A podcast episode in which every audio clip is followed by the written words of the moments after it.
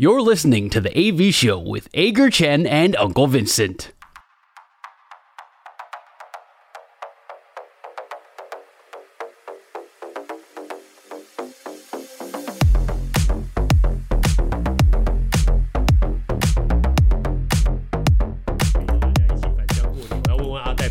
爽不爽？ 本周爽不爽是我们节目的第一个单元。我们分享上个星期发生在自己身上最爽的事情，还有最不爽的事情，不一定要跟运动有关，只要说出来能够开心就好。阿戴，你上个星期最爽的事情是什么？我最近很喜欢在那个串流平台上面看一些运动的纪录片，其实应该算是已经一阵子了啦。那之前我最一开始。受到启蒙的好像是 F1 那一部，就那个 Drive to Survive，那飙速求生那一部。他、okay. 现在最新季好像要快要出来了，然后前面已经先看完了五季。那他们的角度啊，然后各种，当然有也有人会说那个过度剪辑啦，有点太剧情化了。可是反正就是还还蛮好看的。那最近超级杯快到了嘛，二月台湾时间二月十二号就超级杯了。然后我就在那个社群呃那个串流平台上面，然后找了一些看有没有一些那个有关于美式足球相关的纪录片，当然有那个呃四分卫相关的纪录片，但是也是有其他的。可是我就看到有一部我蛮有兴趣的，就是我之前跟你聊过那个六国锦标赛那一部，就是在讲橄榄球的那个，对对对对橄榄橄榄球的那一部。那我那时候其实因为我其实真的对美式足球我还在就是慢慢萌芽的一个阶段啦。然后看到橄榄球，我也想说，哎，英式然后跟美式足球是不是有哪一些的不同？我也跟你讨论过他们用球上面的不同嘛，还有跟你请教过一些规则。那我就开始看那一部纪录片。原本我只是想说，可能就是大概看一下，可是看着看着，因为他每一集都会介绍一个国家的他们在要参加这个六国锦标赛的这个故事。那这个六国锦标赛其实历史悠久，它从一八八三年就已经开始了。那中间经历过五国的锦标赛，然后到两千年再加入了意大利，变成六国锦标赛。所以现在是英格兰、苏格兰、爱尔兰、威尔斯、法国还有意大利。那大家都视这六队为欧洲最强的橄榄球国家队，所以有一点像是。一般足球的欧冠吧，这项比赛六国锦标赛就算是被视为就等同于这种，你你拿冠军就是欧洲冠军。那目前看起来是爱尔兰是最强的，然后其他国家都是想办法要力争上游，然后想办法要避免最后一名，最后一名就会被说是要拿那个木汤匙，那个 wood spoon。木汤匙的这个头衔，最后一名有个有个最后一名。木汤匙，有一个这个东西，所以没有。第一名有什么奖杯吗？第第一名就是可能如果你你又全胜像爱尔兰，你就会成为什么大满贯啊或什么之类的。可是如果是最后一名的话，就是说没呃没有人想要拿这个木汤匙，所以大家在那个比赛到后来就是会变得呃最后集团就想要避免最后一名厮杀激烈，然后有球队想要拼大满贯，想要拿第一名，那就会也也是打得非常激烈，非常好好看啦。所以在纪录片的过程当中，讲了很多不同国家面对不同比赛的一些故事，还有这国家队里面的成员，他们可能要经历哪一些基本的伤痛啦，或什么的，还有跟队友之间的竞争，先发位置的竞争，我觉得纪录片里面都呈现的还蛮不错的啦，所以我还蛮喜欢这部纪录片，很开心在过年前找到这一部，可以再来看一下。我觉得运动类型的纪录片，呃，最有趣的就是它真的带领我们以球迷的身份走进一个平常球迷看不到的一个地方啊，就是球员的休息室，还有那个比赛进行时候的场边，这些是我们球球迷平常看不到的嘛。那你进到休息室里外，里面你除了看到休息室的这个那个场景硬体之外，你看到其他是。呃，人跟人之间的互动，队友之间的互动，有些你可能会在纪录片里头发现，说你以为呃球场上的好兄弟，其实在私底下是不讲话的之类的那种东西。因为你在场上，在场上你就会看到大家可能会拥抱啊，或是干嘛的，你就会觉得说，哎、欸，大家感情应该都还蛮不错的。而且私底下会有一些竞争，这很自然了。对，就很像那种呃，在球场上得分之后，然后两个人两个人很很兴奋的抱在一起，但是在耳朵旁边讲一些干话那种。对，不要不要以为你可以得意多久之类的。当然，那个运动类型的纪录片哦，这个大概最兴盛的大概还是在在在美国这边，特别是美国的各种运动，像呃我们我们在讲你要讲篮橄榄球之类的话，那就是美式足球啊。他们那个 NFL 有一个 Hard Knocks 这个这个系列啊，拍的非常非常久，每年都选一支球队，嗯，然后就是从集训的时候跟着他们一直拍拍拍拍到拍到拍到球季哦。那个拍谁讲到这件事情，那个波士顿红袜这一边也要跟拍了，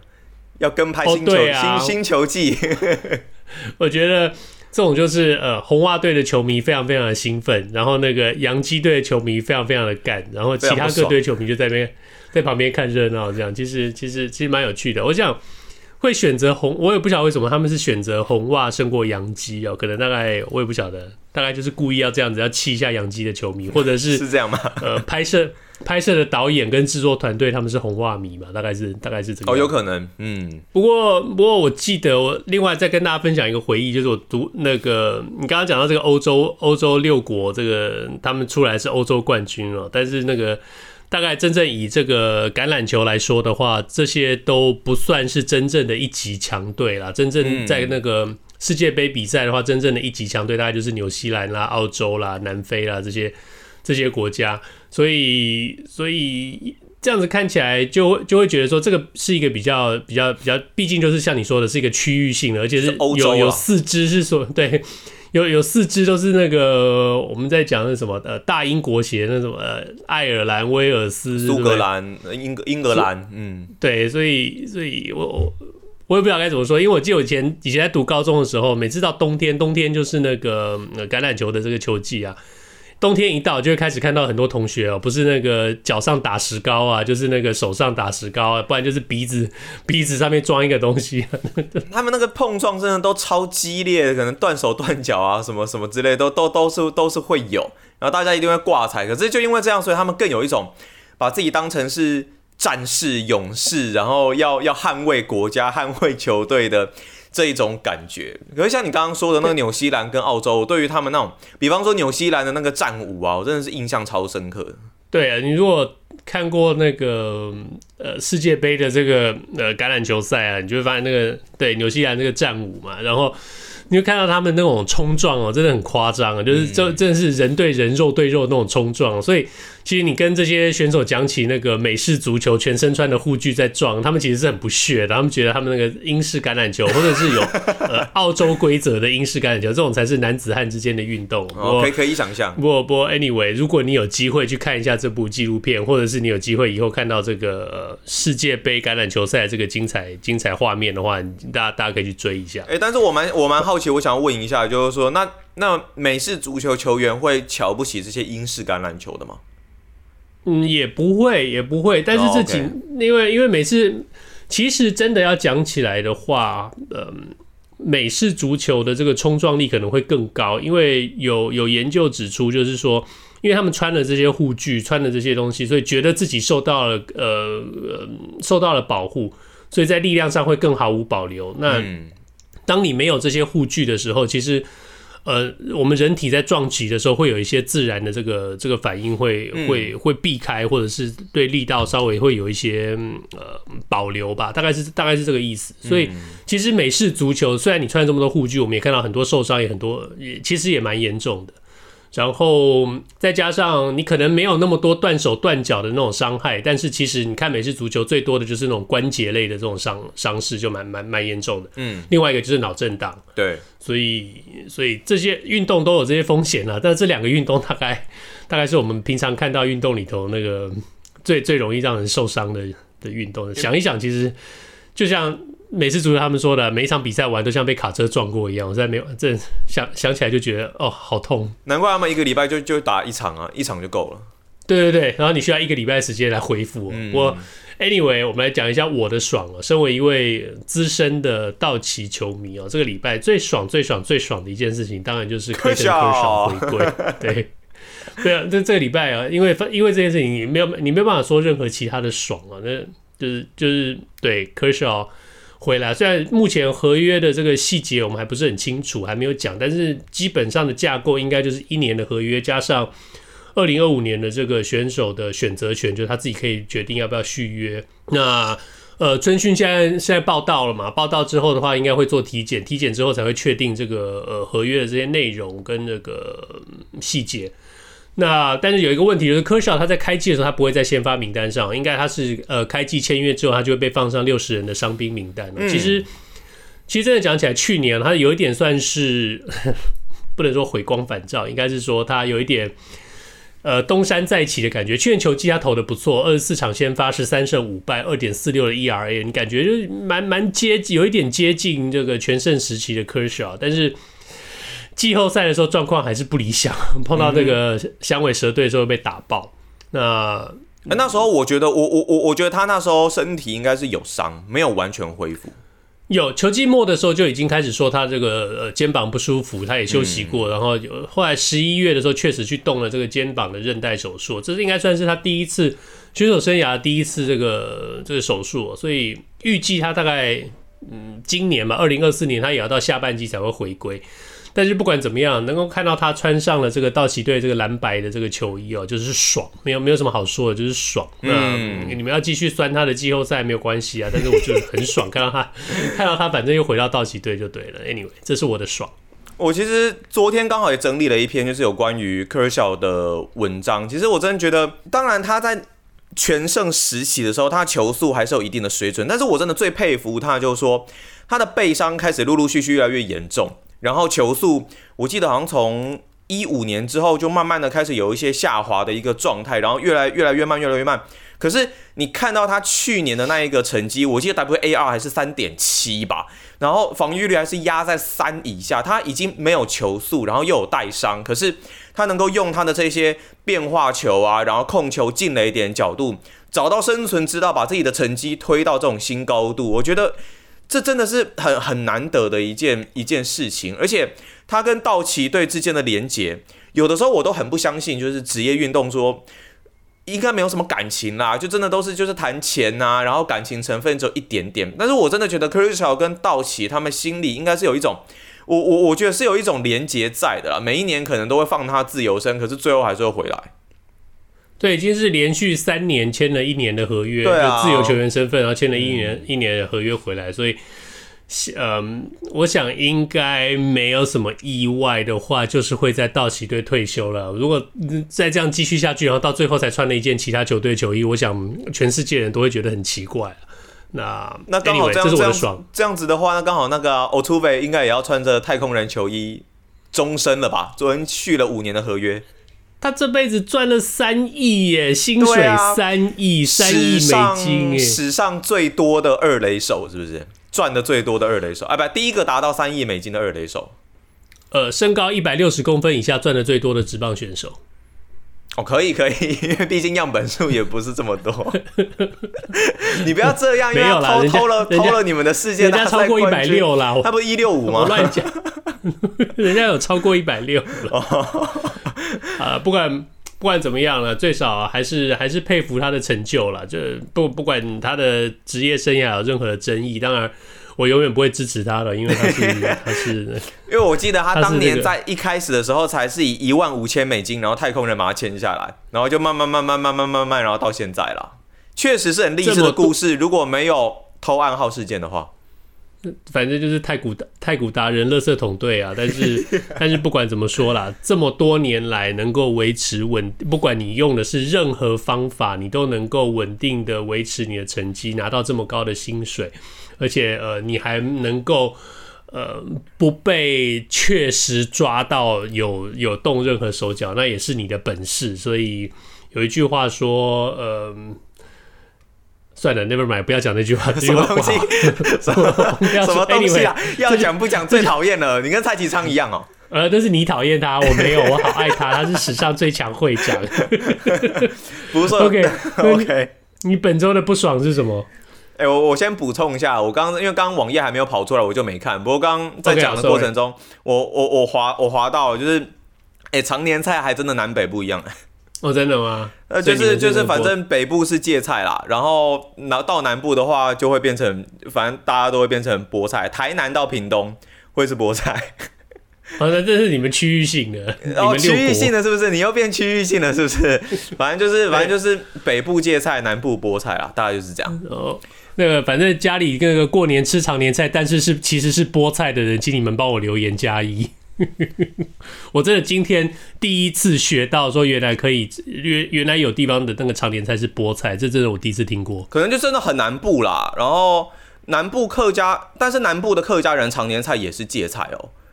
所以就是、啊、就是反正反正就是有芥菜跟菠菜两种。嗯，对。然后芥菜芥菜是主流，菠菜是少数。你们台南国独立好了啦，就像美国常常那个常常那个德州人说要独立一样啊，然后加州加州更棒，好吧？加州加州说他们要分成三块独立，那个中中部加州不要跟北部加州、南部加州在一起，因为中部加州是农业的农业州，然后北部加州北加是那个科技，然后那个南加是那个电影，所以。这三个州各自呃不是三个三个区块各自不好，所以常常有人在喊说这三块要独立变成三个州。那那像你那像你住加州，你你会想要自己独立成这种什么加州国之类的吗？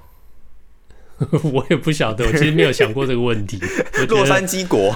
洛杉矶国应该不太可能。洛杉矶国没办法自给自足。洛洛杉矶国就是一些吃汉堡、吃热狗的这些 这些但加州金发碧眼。加州可以，冲冲浪、冲滑板男孩的。对，加州国，加州国其实应该蛮可以自给自足。加州，加州是我想世界前十大经济，好像是加州，光算加州也是世界前十大经济体哦。因为加州我刚刚也讲啊，那北部有这些，那北部北加这些高科技、高科技产业，还有这个北加这些呃酒庄啊，然后中部加州也有酒庄，中部加州加州是农业大州嘛，然后。南部加州的话，有这些呃医药生机，当然还有全世界最有名的这个这个好莱坞的电影工业。所以，其实单以加州来说，呃，加州本身是相当不错，其实是有独立的能力的。但是，其实这几年呢，加州其实有一点偏离了，那经济确实是衰退很多，很多这些大型加企业本来在加州都开始往外州搬移啊，搬到德州，搬到亚利桑那州去，所以加州本身也有一些危险了，所以。算了算了算了，我们还是就乖乖的依附在联邦政府底下好了。没关系啊，我倒是很希望台南台南国的成立啊，这样子我们就可以把我们的糖全部都直接输送出去，然后呢，开始教化大家什么东西都要吃甜的这种概念。我们直接输我们的糖，大概就可以，大概大概就可以完成我们的经济独立了。很久很久以前的台湾国其实就是台南国啊，你忘了吗？延平郡王、哦、你说郑成功那时候吗？对呀、啊、对呀、对对对对对对。或者是当年我们不是常常都，我们不是不是现在都还在开玩笑说台湾的母，如果如果那个时候，嗯、怎么讲？不要那个不要不是独立啦，但就是荷兰其实是我们的母国嘛，对不对？荷兰哦，在郑成功之前。对对对对对，就是台湾其实是台台湾是荷兰不可分割的一部分。完了完了完了，我们不能再讲下去。你宁愿是荷兰是我们的母国，还是要中国是我们的母国？啊，OK OK，不讲这个，不讲这个，不讲这个。我们要被小粉红，我们要同时被小粉红还有小粉绿出征了，这应该也是一个 Podcast 史上的奇迹。OK，反正我反正我历史不好，我听不懂。我们来讲我的不爽吧。好，你的不爽来吧。好，我的不爽呢是这礼拜其实因为那个要打亚洲杯男篮赛嘛，所以在中华队这一边原本是有那个二十四人的名单，那现在正选的名单也出来了。在那个时候，当然高国豪没有入选，其实大家会觉得说，诶，为什么他打得很好啊？但是一直都没有入选。但是我们一直也都相信说，每个国家队他们应该都是有自己的一些诶选人方面的标准。然后还有可能球员各自有各自的状况，各自的母队有各自的状况，所以原本也就觉得说应该是没有太大的一个问题。但是随着记者可能又有再去问，那总教练桑茂森这一边呢，他就说了一些的说法，我听起来是觉得有点怪怪的。就是他基本上当然还是说这种球员的征召啊、参加，基本上。都还是会尊重他们的意愿，然后这是在球员端的部分，其实就有点像张玉成那个时候会先尊重球员的意愿，比方说太累啦，或是可能身体有一些受伤啦，或者在做调整，OK，这个都没有问题。但是他后来补充说，但是他也希望国家队的班底。哦，尽量不要太快就被，就是就有不同的人选这样子。他说，因为教练团每一年要适应新的阵容，做不同的调整，其实也是蛮辛苦的。所以他说，选球员的重点是要看这个球员能不能帮助国家队长远的规划，也就是说，可能要长期参与啦。那不是只帮助国家一次，当未来国家要依赖这个球员的时候，这个球员又不来。哦，那这样子可能对国家来说就是一个伤害，所以他主要是选择，主要是希望可以去选一些有呃长期能够配合国家队参与的球员。可是我乍听之下，我觉得好像没有问题了，觉得说哦，的确啊，跟国家队之间如果能够有一些长期这样子，当然是最好的，因为体系相同。但就会又又会想一想，又会觉得说，可是每一年跟每一届的比赛选球员的参赛目标。还有每一个球员的状况，应该都是不同的吧？做这个适应，应该是也是教练团必须要肩负的一个任务跟工作吧？那你如果真的说你想要有一个长期规划，那就去照抄学日本啊，他们都有一个所谓的大名单嘛。那这个大名单的人，可能是从国中就已经开始会入选到国家队，打的都是同一套体系，所以每一次在正选名单里面，从这些大名单里面做换人啊、轮替啊，都没有什么太大的一个问题。如果真的要这样子，那就这样子做，但不能说因为这个球员没有办法长期配合，就舍弃这个一个非常具有战力的球员吧。极端一点的例子。假设他是林书豪好了，那如果他就只能很偶尔配合一次，你会因为这样就不选他吗？我我我是觉得，如果因为这样就不选某一些球员，我是觉得有一点有一点过了，所以这个这个说法，我我是不太认同的。对，我觉得，我觉得这个，我我对于台湾的篮球啊，我我我我必须严格说，我绝对不是什么专家，我也我单纯就是一个球迷的心态来看，在这件事情上，我就觉得说，总教练有一点在用，嗯。业余中华队的心态，在组一个以职业球员为主的一个一个一个球队。其实你刚刚举了很多，好像就有这种感觉。对，你刚刚讲到很多个点哦，譬如说大名单，譬如说日本呢，其实日本一定程度上其实就是跟美国是一样的，选手有一个大名单。然后，那我觉得你你不管总教练是谁哦，你你你总教练在接下这个筹组中华队的这个责任的时候，你必须要。把你的眼界放宽放远，你必须必须要开始去更新你自己的资料库，跟更新你自己对于组队这种事情的这个看法。就像你单一的职业球队，对你当然你对这选手通通都有十足的这个控制能力在合约期限之内，他都在替你的球队效力，所以你习惯了可以可以，我们就讲说可以依赖，可以 count on 这个选手。但是国际比赛的国家队不是这个样子，你是在当下找一些。最能够配合状况也最好，球技也最好的选手，要满足这三个条件嘛？那你不能因为说哦，那个两年之后的奥运资格赛他可能没有办法配合我们哦，那那那我们我我这一次的世界杯我就不要选他，这是一个很奇怪的这个这个很奇怪的概念哦，就很像说你今天我我我们以棒球迷的角度来讲好了，我今天要去参加我我十二强好了。十二强，那如果呃，我们刚刚进入百大新秀的这个林玉敏好了，然后呢，今年有可能升上升上大大联盟的这个邓凯威好了，这些这些选手，你现在现在想说，哎呀，下一届这个经典赛的时候，他们大概已经没有办法替中华队效力了，所以我们这一次的十二强不要选他们好了。你觉得这说得过去吗？这说不过去，完全不行。对，所以这是一个很奇怪的说法。那后续我不晓得中华队总教练这边能不能，有没有一些。心意上的改变，或者是说法上的改变，提出一些解释，不然的话，以目前为止我所看到的，我觉得这个他的这个解释是说不过去。但是，但是反反过来说，一个总教练筹组球队，我们常常在说要给他足够的自主性跟自由度，那就就就让他去吧。嗯、那既然你选了这个中华队，对，我们觉得呃，中华队到底要不要有一个大名单？到底要不要有一个中华队固定一个系统？不要说篮球了，我们中华职棒，我们我们中华队棒球的中华队讲了这么多年了，也还在讲一模一样的事情，所以，所以我我讲真的，就也也就不要再太苛责那个今年动荡不安的这个篮中华台湾篮坛了。我觉得，因为其实其实各个运动，我觉得也或多或少都会遇到这样的状况。因为其实讲大一点，这应该是可能在整个华人社会、华人文化的一个问题吧。也许就是这种。嗯，或或许是因为可能互相啊，或者是说这种就这种长期配合这样子的一个观念，有没有可能是造成停滞的原因？我也不知道啊。不过反正这个就是我的不爽。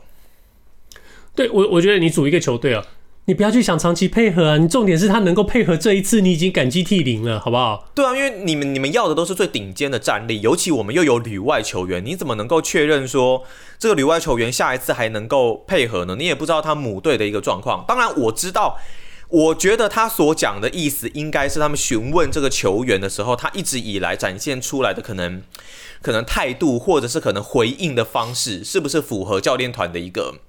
期待？有没有很积极呀？第一时间有没有正面回复啊？啊，如果没有那么正面，那那可能我就能够判断你说你的意愿可能并不是这么的高吧？我我我心里猜想会不会可能是这样的？以我们这么会察言观色的一个状况来看，反正。台湾的台湾的各种运动国际赛事，最后就是以成绩来说话嘛。那 在在在中华队没有大名单，也没有一个固定的培训系统的情况之下，换一个总教练就会换一个完全不一样的的的状态。所以，对，所以所以下一个总教练说不定说不定就会觉得说啊，没什么关系，只要能够配合就好。都好，都好，OK。我希望他赶快出现。对，你的、你的、你的不爽哦，其实其实也还好，这就是个台湾、台湾、台湾体坛其实长久以来的一个。但但我第一次看到讲讲，就是就是这么明确的表达出这样子的一个观念，我是有点难以相信。你能你能想象去年经典赛的时候，如果林月平总教练就说啊，那个张玉成哦，没关系啦，我们没有选他，因为那个他反正没有办法长期配合。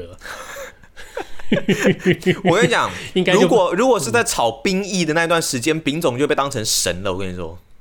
对，应该应该就爆炸了吧？我觉得没有啊，炒兵役那段时间是那个时候，大家大家的风向是要把他拉回来，死拖活拖都要把他拉回来。开玩笑，对对对对，丙总会被炸掉吧？就跟我们一样，那个时候被炸掉，结果谁知道我们那个对不对？结果事后我们是先知道，现在也没有来跟我们道歉。But anyway。呃，本周我没有什么不爽的事情了，所以我就干脆再讲一个爽哈。这个爽应该可以说跟运动稍微沾上一点边哦。如果你认为，嗯，打太鼓、太鼓演出也是运动的话，太空人吗？呃，不是，不是，不是太空人的 鼓。哦、OK，我们讲的真的是，真的是那个呃，日本的那个太鼓表演，真正的鼓。哦、呃，嗯、这个对，这个星期我去看了一场。太鼓的演出，这是一个鼓团叫做柏林太鼓的一个年度公演啊。这个这个这个让我很爽的原因，是因为我有一位朋友，他在这个他练鼓练了十年，他是一位社会社会人士，所以他纯纯粹是业余的，这是他的他的他的兴趣。那他打了十年，所以邀他邀请我会去看这个看他看他这个表演。那这表演当然不光只是社会人士，这个这个太鼓呃，应该说这个太鼓学校吧，就非常非常有趣啊，这。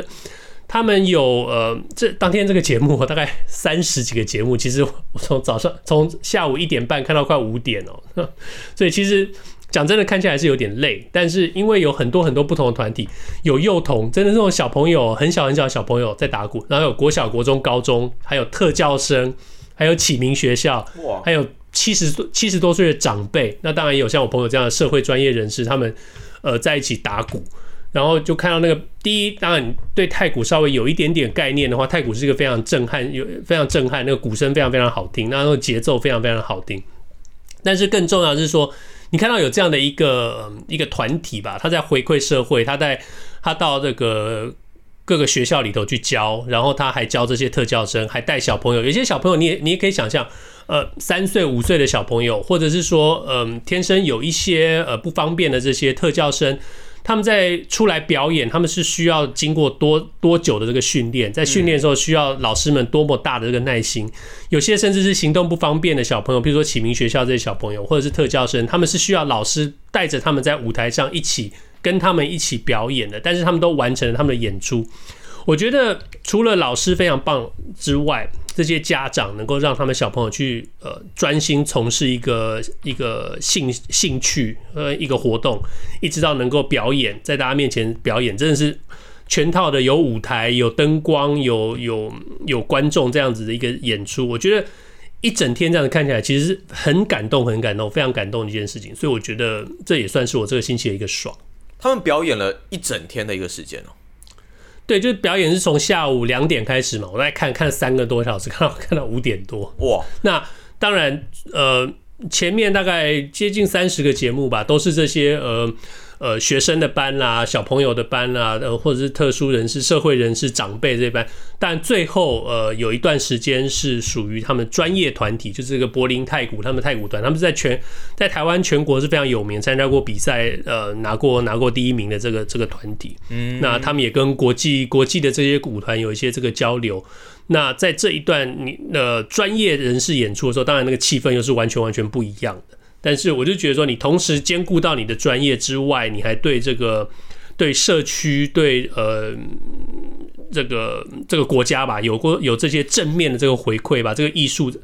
呃，能够推广出来给大家这些这个熏陶，我觉得那整天的这个感觉非常好了。你就觉得说，你看到真的有人在做这些有意义的事情，其实蛮开心的，所以算是我的爽。而且有的时候，有的时候我真的觉得说，大家有时候平常都可以，我觉得有时候我自己都会稍微自己反省一下，就是其实或多或少透过不同的机会，然后有看过这一些可能身身体啊有一些状况的小朋友，或者是呃相关人士，他们有做一些的。表演，我我都会发现说，可能如果你有参与过他们的练习，或是他们这整个经历的一个过程，你会发现，他们认真的程度都比一般正常人还要来的，还要来的更加的勤奋，然后更加努力在他们喜欢的东西的这一块，可能或许因为身体有一些有一些状况，所以他们呃要。自己自己觉得说要更努力才有办法去达到这个表演的目标。那每一次看到这个过程，真的都会觉得是很令人感动的一件事情。有时候都觉得说，啊，我们一切都很很正常，但是怎么就没有办法有这样子一个认真，或是这样子稳定向前的一个程度？有有时候自己都会去想这件事情啊。但看到这样的表演，我相信真的会非常感动。